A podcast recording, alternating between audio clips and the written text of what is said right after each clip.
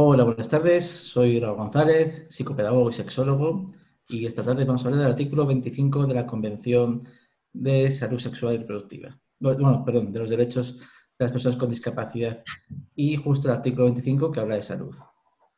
Yo soy Irene Torice, soy terapeuta ocupacional y sexóloga y empezaré por eh, dar lectura al artículo 25 que refiere que los estados parte reconocen que las personas con discapacidad tienen derecho a gozar del más alto nivel posible de salud sin discriminación por motivos de discapacidad.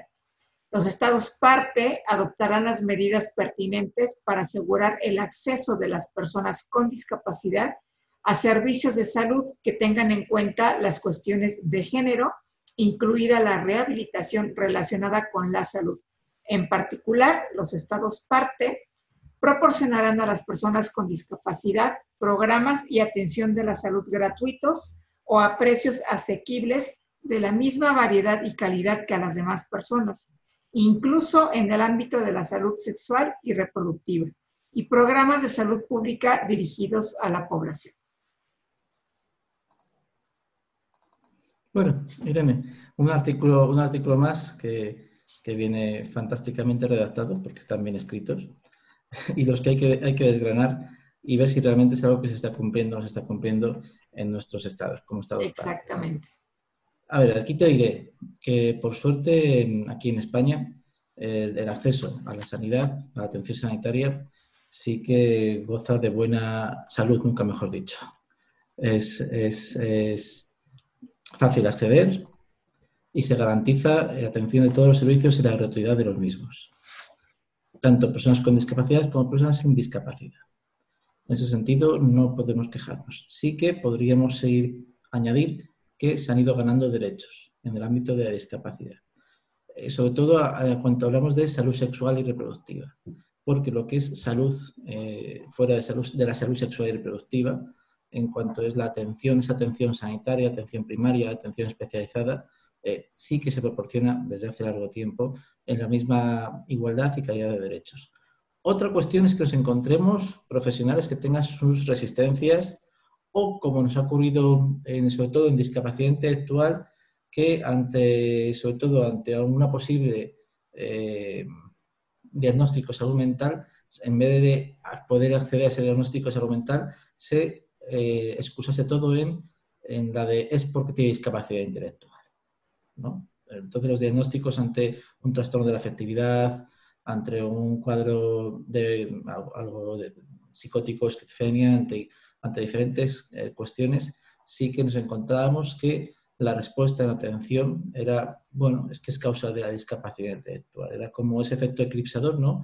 Que eh, el diagnóstico mayor camuflaba otros diagnósticos más pequeños. Entonces, ahí sí que ha habido que luchar hasta, hasta bien hace poquito para que realmente en la atención especializada se centre en, bueno, vale, tiene discapacidad intelectual, puede que haya a lo mejor algún, algún trastorno de conducta, alguna dificultad de aprendizaje, pero a lo mejor hay algo más ¿no? eh, que, que, aparece.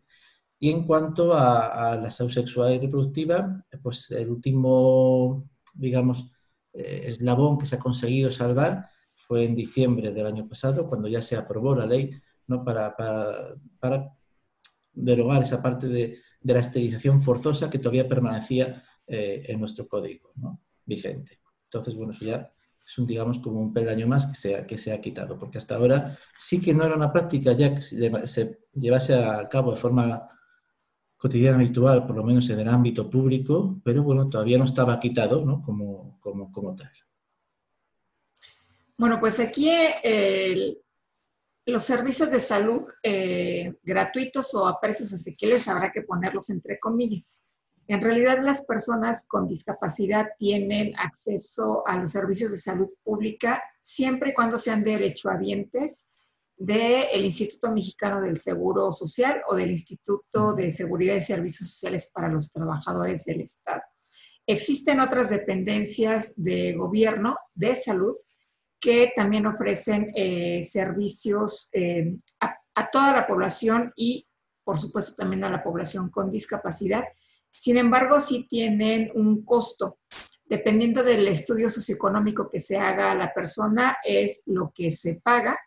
sea para servicios muy básicos como una atención de primer nivel, que puede ser un resfriado, como para ya servicios mucho más em, eh, amplios o mucho más específicos, como puede ser una cirugía.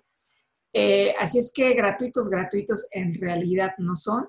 Y en muchas ocasiones eh, la población no tiene el recurso para cubrir ni siquiera la cuota mínima para poder acceder a estos servicios para atender su estado de bienestar físico.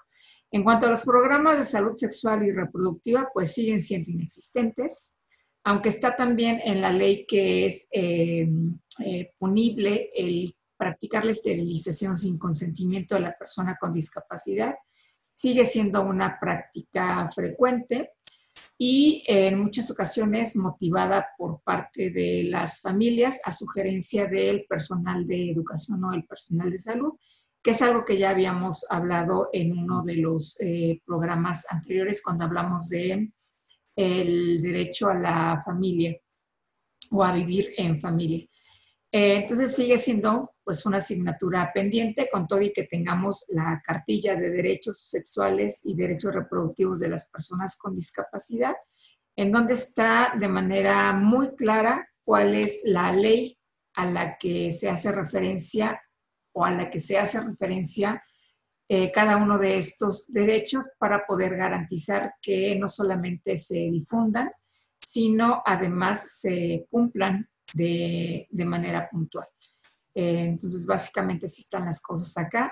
Insisto, la esterilización sigue siendo una práctica común, lamentablemente, en nuestro país y de manera mucho más frecuente también en población con discapacidad intelectual o con discapacidad psicosocial en donde con engaños se les lleva a realizar la, cirugía, eh, ya que nunca se les dice de manera clara cuál es el procedimiento que se les va a realizar y con mucha más frecuencia a las chicas que a los chicos. Eh, aunque por ahí eh, dicen acá quienes se dedican a la salud reproductiva que una vasectomía previene más de un embarazo cuando una salpingoclasia previene solamente uno. Ya. Ya.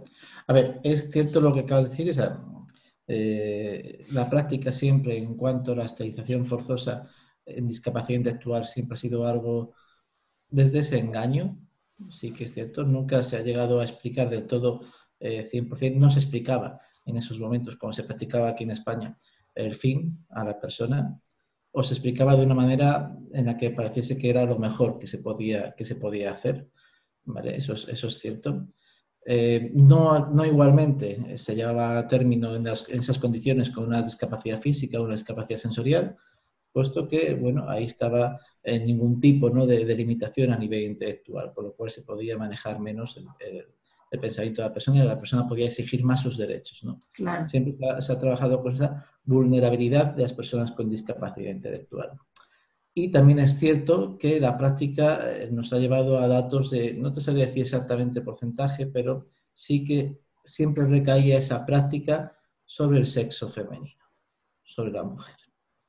Pues, eh, bueno, era una práctica más habitual, ¿no? Y se mantenía la reproducción del hombre. Menos algunas familias que desde una postura de la sensatez no desde la salud, decían, bueno, yo es que mi hijo, por si alguna vez yo quiero que le, practique una vasectomía. No, eh, más, más, que, más que casi, era casi más que una, no quisiera llamar una prevención, ¿no? pero era casi una, era cuidarse en salud la familia, no quiero problemas. Justamente. Sí. Sí, aquí también eso es lo que prevalece, ¿no? El, el pensamiento de si apenas si puedo con uno que ya es mm. prácticamente un adulto, que ya es un adulto, eh, aventarme el tener que hacerme cargo de la crianza o del cuidado de una, eh, de una persona más que quizá pueda también presentar una condición de discapacidad. En los casos en los que esta es hereditaria, pues es como dices, curarse no precisamente en salud, sino salvaguardar la, la necesidad de cuidar de otros de las familias y no precisamente la, el interés de la persona con discapacidad a ejercer su maternidad o a conservar, cuando menos, su fertilidad. Eso es, así es. Así es. Leo, leo el apartado B. El apartado B, vamos. Proporcionarán los servicios de salud que necesiten las personas con discapacidad específicamente como consecuencias de su discapacidad, incluidas la pronta detección e intervención cuando proceda y servicios destinados a prevenir y reducir al máximo la aparición de nuevas discapacidades, incluidos los niños y las niñas y las personas mayores. Bueno, a ver, sí que, sí que es cierto que dentro de ese, del ámbito de la salud, hoy en día sí que eh, tenemos esas pruebas que vuelvo a decir que aquí está el servicio, bueno, cuando gratuito realmente sería mentir porque todo sale de unos presupuestos y, de unas cotizaciones que hacemos en el día a día, ¿no? Eh, todos, todos los de a pie, como digo yo. Entonces, bueno, pero sí, se mantiene ese servicio donde tú acudes y no tienes que, llevar una, fuerte cuenta bancaria para que te hagan la, radiografía o, si no, y si no falleces, como ocurre en otros países que conocemos. Eh, bueno, así que es cierto que aquí desde dentro de esa medida de prevención, de, prevenir cualquier eh, discapacidad que pueda venir asociada al desarrollo gestacional, sí que hay pruebas de triple skinning para eh, definir o, ver o, posibilitar si hay alguna posibilidad. Siempre está la estadística, ¿no? Sabes que son, son estadísticos. O te hacen la prueba del pliegue nucal, o la, prueba del talón, o los metabólicos, al final una mecentesis, ¿no? Que es para, bueno, esa, esa, esa prevención por así decirlo, ¿no? de qué porcentaje hay de que tu hijo o tu hija eh, pueda presentar algún tipo de discapacidad en el momento del nacimiento. Sin contar que luego están lo que es justo cuando se, se va a dar a luz, ¿no? cuando se produce el alumbramiento y las dificultades que pueden aparecer en ese momento, o luego eh, o enfermedades en la primera infancia o traumatismos en la primera infancia, y claro, ellos son, ya, ya no son que, ven, que vienen ¿no? de nacimiento, sino que se desarrollan después pero sí que es cierto que cada vez hay mayor investigación y cada vez se pone más al servicio del público, del ciudadano, para esa prevención, ¿no? desde los servicios tanto de atención primaria como de atención especializada, las unidades de reproducción asistida también se encargan justo también de mirar esta, esta parte dentro de la sanidad pública. Pues acá he de decir que eh, las únicas pruebas de prevención de la discapacidad para reducir la aparición de nuevas discapacidades son únicamente el tamiz neonatal y la ingesta de ácido fólico eh, durante el curso del embarazo por parte de las mujeres. En realidad no hay otras pruebas que se realicen a menos que se tenga la sospecha porque hay antecedentes en la familia de alguna condición de discapacidad, de que puede esta presentarse de nueva cuenta, o sobre todo cuando son de tipo em, genético o hereditario, aunque genéticamente sean de tipo recesivo, como en la distrofia muscular, que la mujer puede ser portadora, pero no quien presente en sí la condición. Pero salvo estos casos en donde sí hay un antecedente que pueda ser alerta o dar alerta al, al personal médico, no hay otras pruebas de prevención de nuevas discapacidades que se incluyan en la atención de todo el proceso de la gesta de las madres o de las parejas que están en espera de, un bebé, ¿no? De un hijo de, o de una hija. Y eh, durante toda la primera infancia, aunque se identifiquen algunos rasgos de eh, ciertas deficiencias o ciertas dificultades para eh, lograr un desarrollo acorde a lo normoevolutivo, como lo decimos acá, no eh, hay tanta atención de parte del personal médico. A veces es, pues es que es un poco flojito, vamos a darle tiempo, es que seguramente conforme vaya avanzando en su desarrollo va a ir alcanzando estos estándares que se esperan, pero no se toman medidas eh, preventivas como pudiera ser, o no se realizan más bien intervenciones que pudieran garantizar que justo esto se va a lograr, como la intervención eh, múltiple temprana o la intervención integral temprana en donde haya la participación de diferentes especialistas, no solamente evaluando, sino además dando algunas eh, recomendaciones a la familia o directamente atendiendo a la población infantil para que no haya esta presencia de discapacidades en el corto o en el largo plazo.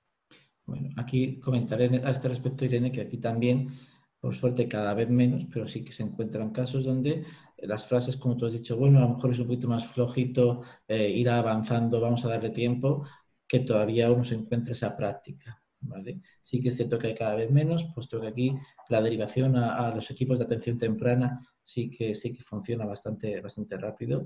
Equipos multidisciplinares que intervienen con la persona en su interna infancia, pero a veces te encuentras casos donde, bueno, pues eh, se decide que quizá lo que está ocurriendo es, bueno, que todavía necesita un poquito más, más de tiempo la persona y, a veces perdemos esos maravillosos eh, primeros años de la infancia donde nuestros cerebros son auténticas esponjas y nuestro desarrollo psicomotor está en pleno apogeo y bueno, pues luego siempre nos cuesta un poco más recuperar, ¿no? Pero bueno, eh, se intenta, sí que la tónica que yo observo, por lo cual llegando a nuestro trabajo, a nuestro centro, es que cada vez se interviene de manera más rápida y buscando cualquier opción tanto de las causas genéticas hereditarias como metabólicas, ¿no? Como como cualquier otra posible enfermedad que pueda aparecer en la primera infancia que termine desarrollando algún tipo de discapacidad. Bueno, poco a poco. Sí, habrá que seguir educando más a las familias. ¿Le voy al siguiente apartado? Eh, proporcionarán esos servicios lo más cerca posible de las comunidades de las personas con discapacidad, incluso en las zonas rurales, que acá es todo un tema.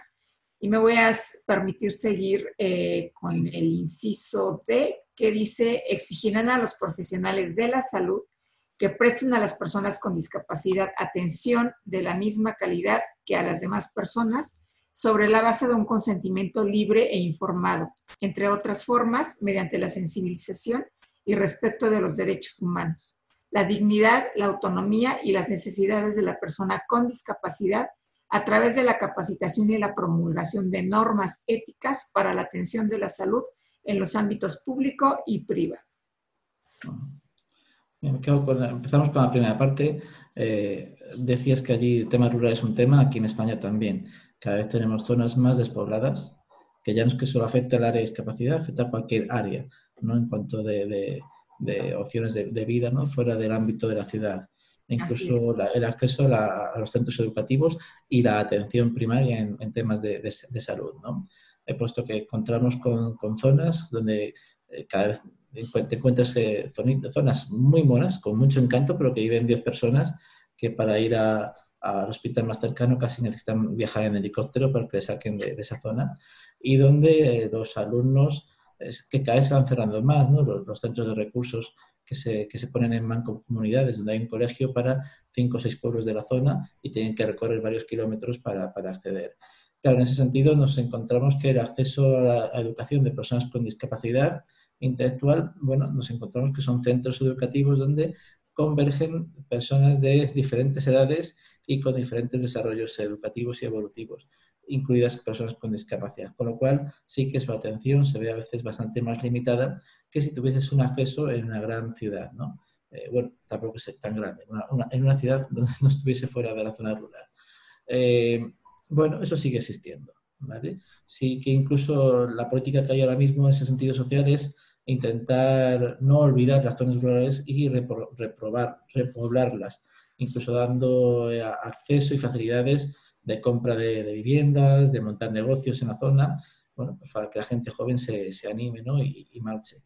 Pero claro, no, yo entiendo que sí, que montar negocio, dar posibilidades económicas de vivir está bien, pero quizá a lo mejor montar infraestructuras para incentivar ese desplazamiento, porque a mí personalmente poco me serviría poder tener eh, una casa de estas de ensueño, como que, por lo menos en mi caso, que yo sueño con, tu patio, con tu jardín, con tu tierra, poder montar un huerto y tener incluso tus propios animales, si luego no tengo ningún tipo de infraestructura a nivel eh, eh, sociosanitaria donde poder acudir ante una emergencia o ante una necesidad. ¿no? Entonces, bueno, pues eh, sí, hay que repoblar y por supuesto lo que hay que es acercar todo ese, ese, derecho de bienestar que existe a lo mejor en la ciudad al mundo rural, ¿no? Y más en el caso de la discapacidad, que sí que nos encontramos, hay personas que quedan completamente desprotegidas. Donde eh, a lo mejor ante una discapacidad física que se podría haber intervenido desde atención temprana en esas edades no tan pequeñito para hacer una buena rehabilitación, pues no se ha llevado a cabo, no se ha podido eh, tanto esa rehabilitación psicomotor como psicomotora, como a lo mejor alguna intervención quirúrgica y demás, no se ha llevado a cabo en el momento adecuado y nos encontramos, por pues que esa distrofia muscular eh, ha crecido mucho. Nos encontramos personas con discapacidad intelectual que no han tenido ese, ese apoyo, esa estimulación precoz ¿no? para poder a lo mejor paliar parte de, de esas dificultades de aprendizaje que, que necesitaba la persona, ¿no? esas necesidades de apoyo educativo. bueno, aquí, en cuestión de las zonas rurales son a ver, ¿cómo, cómo organizo mis ideas? Ah, cuando estuve yo en Yucatán, había una propuesta interesante de parte de la Universidad Autónoma de Yucatán, que fue una propuesta del propio alumnado de la carrera de medicina, de viajar a, las, eh, a los municipios más cercanos y no tan cercanos de, de Yucatán para justamente acercarles los servicios médicos inicialmente. Y después este programa que se llama o se llamaba Hoy en tu comunidad fue sumando a gente de otras, eh, alumnado de otras eh, carreras, como enfermería, eh, leyes, eh, rehabilitación, por supuesto, pedagogía, y entonces éramos una marabunta de gente la que viajábamos cada fin de semana a diferentes municipios justamente para llevar estos servicios y poder, poder identificar aquellos casos que requirieran de una atención mucho em, mayor o mucho más especializada que la atención primaria que nosotros llevábamos, que además era un solo día para un montón de gente porque acudían más de 100 personas en cada visita, si no es que más de 200 o de 500, dependiendo también del municipio y dependiendo del tipo de servicios que estuvieran más o menos cercanos a ellos.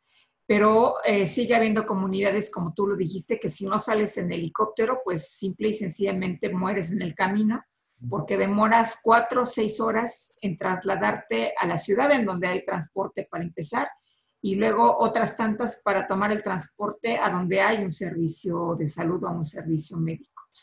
Y eh, también me parece que esto que dices tú de eh, sensibilizar a la población joven de trasladarse a estas áreas rurales nos liga con el siguiente apartado que tiene que ver con la, eh, el conocimiento de la población que se forma en ramas de la salud sobre lo que es la discapacidad y cómo atenderla que sigue siendo también, yo me imagino que en España igual que en México, una de las grandes eh, ausencias en las currículas de formación, porque quizás se toca por ahí de manera ligera eh, cuando se habla de trastornos del desarrollo, sin embargo no se profundiza como nos gustaría quizá a ti y a mí, como para lograr entender toda la diversidad de discapacidades que existen, cuando menos las más frecuentes, y poder brindarles esta atención que desde la convención dice basada en derechos humanos, respetando la dignidad, la autonomía y las necesidades de las personas con discapacidad. Pero allá en España, ¿cómo andan las cosas, Raúl? No, igual, lo, has definido muy bien. Es decir, realmente en los planes de estudios, eh, incluso partiendo eh, ya no solo ciencias médicas, sino otras ciencias de salud, como puede ser la psicología, eh, se trabaje la discapacidad en sí eh, aparecen muy poquitas áreas curriculares, muy poquitos centros. Sí aparece más, fíjate, eh, no, en lo, no, en el estudio general, sino como ya en el estudio específico. Bueno, pues a quien le interese que se haga ya ese experto, ese especialista, ese máster, ¿no? en atención a la discapacidad intelectual, a la diversidad funcional, en el síndrome de no sé qué. Bueno, eh, como que ya sea el profesional el que se encargue de, de buscar luego su, su, su especialización lo cual me lleva a que está muy bien y gracias a, todos los profesionales que se especializan y, nos dan atención en el área de discapacidad, pero sí que estaría genial que dentro de los planes de estudios reglados eh, generalistas, al menos se den esas pinceladas para manejar cómo atender. Es lo que te comentaba al principio, la dificultad que nosotros nos encontramos en cuanto a la salud mental de las personas con discapacidad intelectual, ¿no? Donde se atribuía ese efecto que te decía, ese efecto eclipsador a, bueno, es que tiene discapacidad intelectual, por eso da ese, portazo, por eso está todo el día llorando en su habitación, por eso, no, es que había a lo mejor luego una patología, ¿no? De salud mental y, no era por su discapacidad, Entonces, estaría bien que, que, sí que se prestase esa atención, ¿no? De, de, bueno, profundizar un poquito más. Tampoco digo, yo entiendo que luego son especialidades y, cada uno que elija la, suya, eh, pero sí a lo mejor prestarse pequeña atención más a cuando llega alguien, eh, poder investigarnos si a lo mejor presenta algún tipo de síndrome, algún tipo de dificultad en el desarrollo, eh, tanto intelectual como psicomotor. Bueno, pues sí, sí, o metabólico, sí que sería interesante prestar esa pequeña más atención. Quería comentar esto de rural, que fíjate Irene cómo cambian las cosas, la despoblación y la desatención y que antiguamente Lo que pasa es que no es algo positivo lo que voy a decir.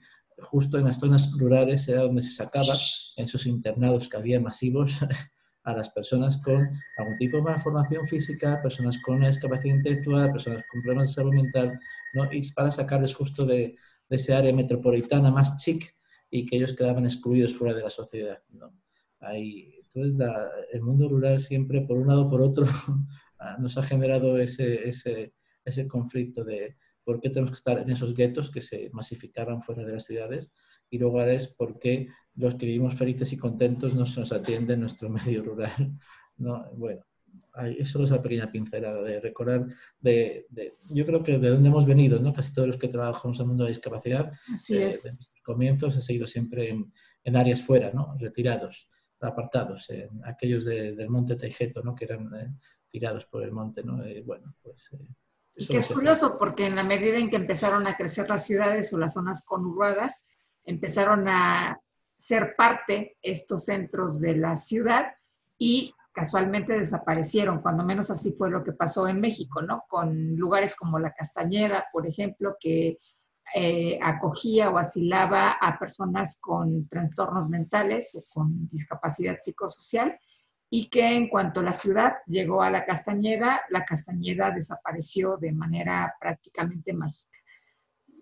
Seguramente haya pasado, pasó también con algunos otros centros sí, similares. Sí.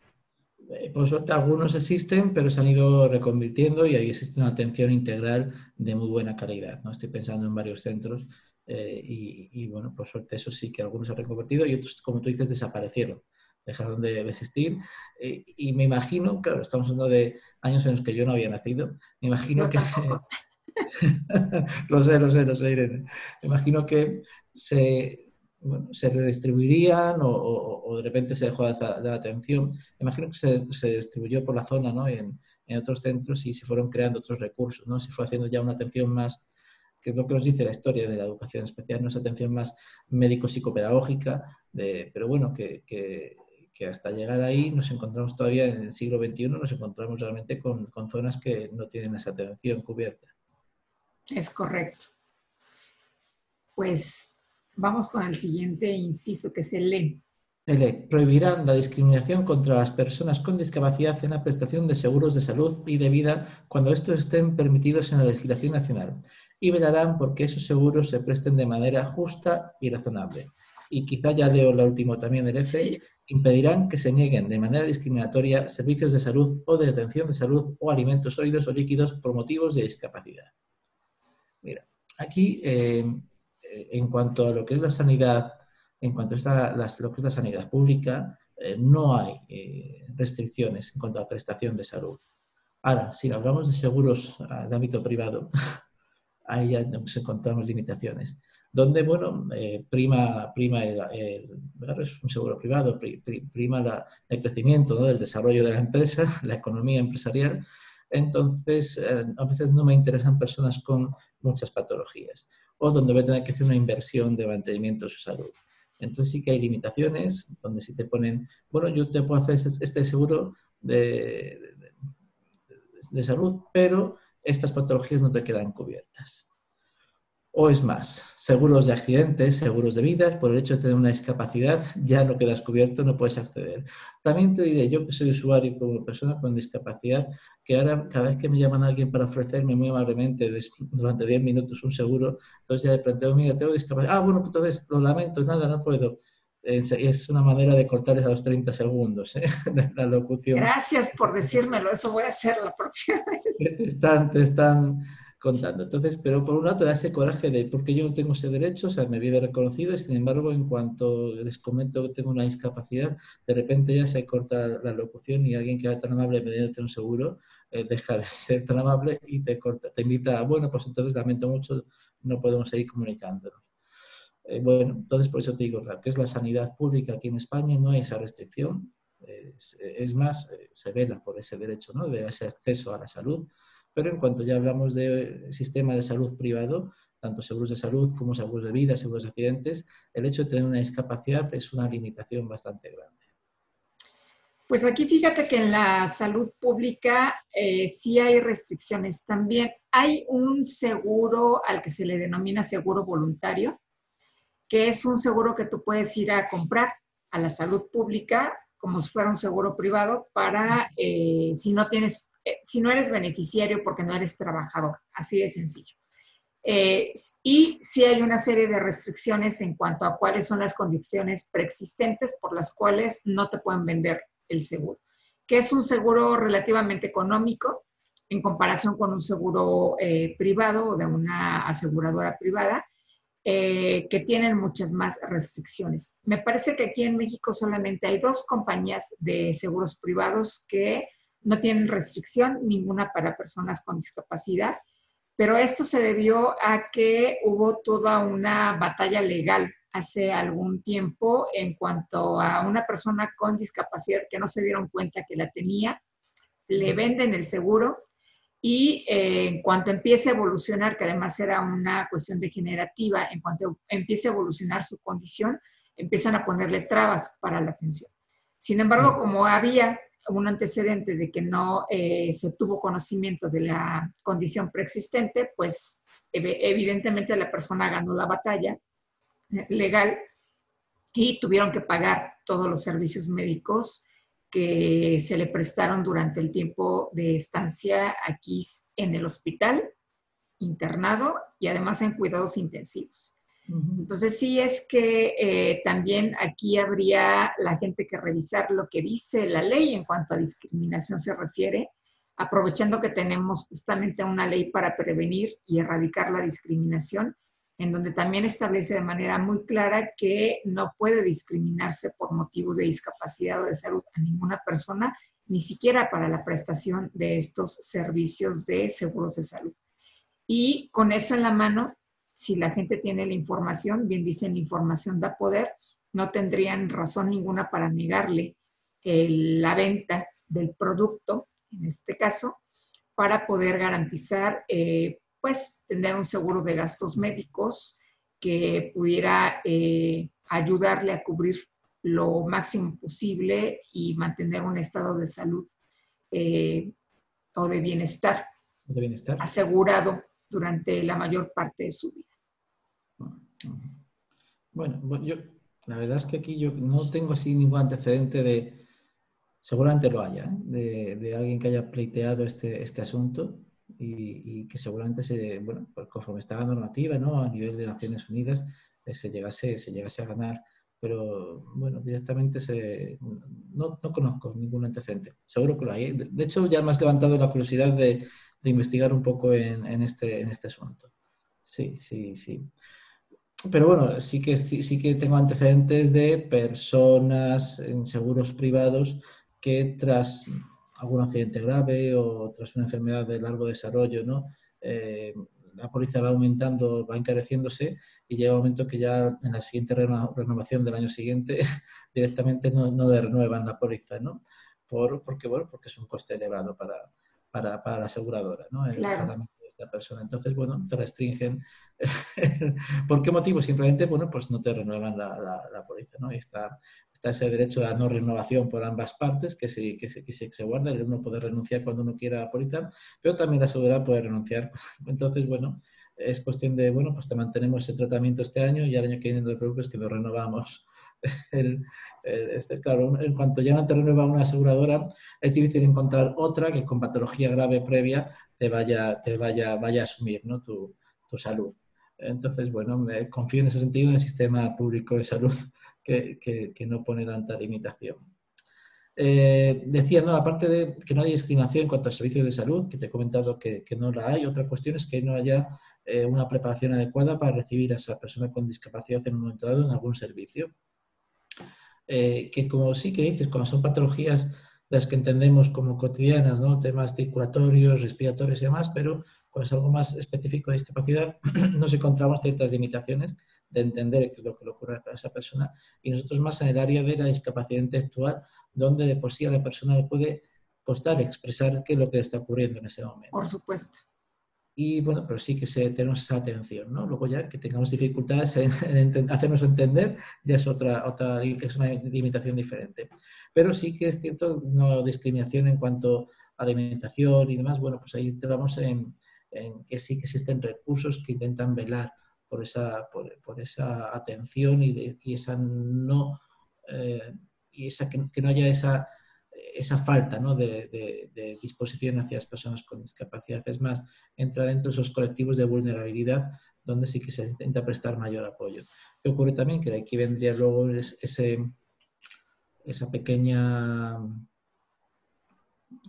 ese pequeño pro, ¿no? De, eh, bueno, de todos los servicios sociales, de esa manutención de gratuidad a, colectivos más vulnerables, no tanto del sector social como ser familias desprotegidas, eh, familias provenientes de otros países, personas con graves enfermedades que impiden el trabajo, personas con discapacidades que también, bueno, pues si podemos mantener esa estructura ¿no? a, nivel, a nivel social. Pero ese es un tema económico eh, político en el que yo no soy, no soy nada experto y no, no soy yo quien, quien debate este tema, pero que sí que sería, eh, bueno, pues un punto a tener en cuenta a nivel social. Pero se supone que nuestros impuestos están trabajando para ello, ¿no? Bueno. esto, me lleva, por ejemplo, al punto eh, de el que no se pueden negar los alimentos sólidos o líquidos por motivo de discapacidad. Yo no sé cómo anden en España en cuanto a los eh, comedores comunitarios como los que hay en Estados Unidos para las personas eh, que viven en situación de calle, en donde, bueno, pues llegas, te formas y cuando menos tienes una comida una bebida caliente. Aquí en México eh, sí hubo estos comedores comunitarios que no eran gratuitos, tampoco es que costara, eh, un costo exorbitante la comida, costaba 10 pesos mexicanos, que son como 50 eh, centavos de euro, poquito menos. sin embargo, pues también es una realidad en México que no todas las personas con discapacidad que viven en situación de calle tienen estos 10 pesos para ir y sentarse en, un, en uno de estos comedores comunitarios. Eh, y ahí sí, pues la cosa no anda tan bien, cuando menos en, nuestro país. O si se refieren específicamente adentro de las unidades de salud pública, que eh, a veces se puede restringir por cuestiones de estar previos a someterse a una cirugía o porque requieren hacerse algún estudio y entonces eh, hay esta restricción para consumir algún alimento o algún eh, líquido previo a estos estudios de esta cirugía. Me parece que no, que tiene más que ver con el que eh, todas las personas con discapacidad tienen derecho a la alimentación de cualquier índole y que esta debería ser en muchos de los casos también gratuita para ellos. Mira, pues aquí tenemos la parte tanto de comedores sociales como de economatos sociales. El economato social son lugares donde se puede hacer una compra mucho más económica. Eh, como tú dices, para hacer la compra económica está muy bien tener acceso a alimentos mucho, con un precio reducido, pero tengo que tener ese, ese dinero para poder hacerlo. ¿no? Sí que llego muchas asociaciones, por ejemplo, yo sé que hay en ese sentido eh, Caritas y demás, sí que colabora bastante en, ayudar, en, en darse una pequeña mejor cuantía eh, sé que servicios sociales siempre uno puede hacer una pedir una prestación económica y luego que se conceda. El tema es cuánto se demora en esa concesión. Eh, conozco gente que hemos derivado de economatos sociales eh, que han esperando un año. Entonces, y mientras tanto ese año, ¿qué, qué, hace? ¿no? hasta que llega esa prestación económica para poder acceder al economato social y comprar esos productos, pues tienes que esperar un año de demora. Y sé que ahora mismo los comedores sociales, con el tema de la pandemia, se han visto totalmente desbordados tanto el banco de alimentos como los comedores sociales. ¿Por qué? Porque uno tiene la imagen, eh, cuando dice, bueno, es que en España eh, se vive bien, en, España la gente no muere de hambre. Efectivamente, en España pues la gente no, muere de hambre, pero mucha gente pasa hambre. Eh, sí, hay un porcentaje bastante elevado de personas que viven por debajo de ese umbral del bienestar, el umbral de la pobreza. Entonces, bueno, a lo mejor no, se muere la gente de hambre, pero mucha gente pasa hambre, mucha gente vive en, situación de calle, eh, mucha gente no tiene acceso a, una educación. Entonces, bueno, eh, sí, no sería en España, no seré yo el que lo diga, que vivo, vivo de manera más o menos cómoda. Eh, pero bueno, sí que es cierto que hay una limitación. Y, y, luego te vas encontrando picardía te vas encontrando que hay personas que tienen como esa picardía para acceder más rápidamente ¿no? a estos a estos derechos sociales. y claro, pues justo a veces no son las personas con discapacidad intelectual, que se quedan en ese sentido algo más desamparadas y que son las instituciones las que tienen que ir detrás empujando para conseguir ese derecho no social de, acceso a, estos recursos. Bueno, eh, eso ya son limitaciones que uno encontramos cada uno en su trabajo ¿no? en, el, día a día. Pero sí funcionan, Irene, sí funcionan, pero sé que a día de hoy están saturados y no dan, no dan, no dan abasto por, y de hecho salen en el telediario frecuentemente eh, las colas que, que, ha habido durante la pandemia y que sigue habiendo en algunas zonas para poder acceder de mucha gente que ya estaba en situación de mural de la pobreza y personas que han ido perdiendo. Sabes que aquí la hostelería se ha visto muy afectada, personas que han ido perdiendo eh, sus puestos de trabajo y han tenido que acudir porque poco, dinero que entraba en casa pues, para mantener otra situación, ¿no? como de servicios mínimos, a lo mejor de, del hogar, de la vivienda, y recurrir a otros servicios para adquisición de alimentos. Y aquí fíjate que eh, también ha habido algunas... Em, eh, empresas socialmente responsables que han dejado de hacer por cuestiones de, control sanitario algunas donaciones. Había una línea aérea que ya desapareció en México, que todo lo que eh, no se consumía de alimentos cuando todavía daban más allá de los cacahuates y el refresco, todo lo que no se consumía de alimentos lo donaban a una casa hogar para personas con discapacidad en la Ciudad de México. Entonces, de repente yo veía llegar a estas chicas y chicos a, el espacio donde trabaja y decía, ese es de tal aerolínea y me dicen sí, y ya preguntándome, ¿y qué es lo que pasa? No, pues es que eh, al final del día todo lo que no se consumió nos lo llevan a la casa y pues ya es para que nosotros nos, lo comamos. Eh, a mí me parecía algo, eh, la verdad, excelente, sobre todo cuando veo por ejemplo, en las cadenas de hamburguesas, que si no fue la hamburguesa que yo pedí y reclamo, se va directo a la basura. Y yo me quedo con el ojo cuadrado, ¿no? Y digo, a ver, la hamburguesa está limpia, o sea, no habría la posibilidad de que se lo dieras a la persona que está aquí afuera pidiendo que le den una ayuda para echarse un taco a la boca. Y pues la respuesta es no, es que la política de la empresa es que todo lo que el cliente no consuma se va directo al basurero. Y verdaderamente a mí es algo que me enoja muchísimo, me indigna todavía más, eh, sobre todo pensando en no solamente en lo que acabamos de leer de la convención, sino en los niveles de pobreza que hay no solamente en nuestros países, sino en todo el mundo, y que tienen a tantas personas, eh, pues literalmente muriendo de hambre. ¿no? A lo mejor no es la comida más sana, eso es una realidad también, sin embargo es algo que puede eh, beneficiar de manera momentánea a una persona o a dos, en lugar de irse directamente al vertedero de basura. Recuerdo la primera vez que viví esa situación, Irene. pues justo, eh, yo soy poco de ir a, establecimientos así de comida esta rápida, pero bueno, a veces me doy algún capricho.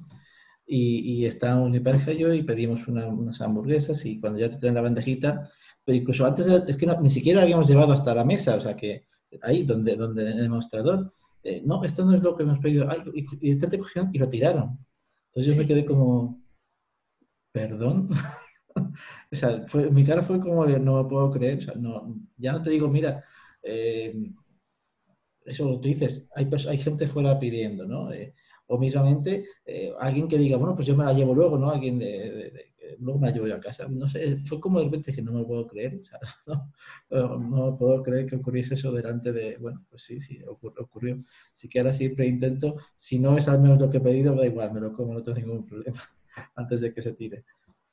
Pues igual ya iremos armando una campaña para pasar a recolectar todo esto que, que las cadenas de comida rápida... Eh, la pandemia, como tú decías aquí también, las donaciones en ese sentido se han ido también, bueno, pues se han visto mermadas justo por temas de, de higiene, ¿no? De, por lo cual, pues como te decía, eh, los bancos de alimentos se han visto reducidos. Se han visto reducidos primero porque ha habido menos donaciones, segundo porque la gente ha tenido menos poder adquisitivo, entonces no podían comprar para donar al banco de alimentos. Entonces, bueno, pues eh, si el banco de alimentos se empieza a reducir, la, disposición de esos alimentos para economatos sociales o para eh, recursos de, comedor social también se ve reducida. Es un, todo, es un proceso en cadena que desencadena hacia abajo ¿no? y, empobrece. Claro. Bueno, Irene. Pues mira, cuando menos encontramos una coincidencia el día de hoy, que, eh, bueno, no, es, no fue la mejor, pero nos deja ver que hay puntos en común entre nuestros países en cuanto al cumplimiento de la Convención sobre los Derechos de las Personas con Discapacidad. Pues, ¿te parece si le dejamos aquí el día de hoy, Raúl? Perfecto, Irene. Así nos encontramos con más ganas en el siguiente encuentro. Me parece perfecto. Pues despídete. Pues un saludo muy grande a todos. Soy Raúl González, psicopedagogo y sexólogo. Y de este lado del charco, yo soy Irene Torices, terapeuta ocupacional y sexóloga, y nos vemos dentro de poco. Hasta luego. Hasta luego, Raúl. Adiós.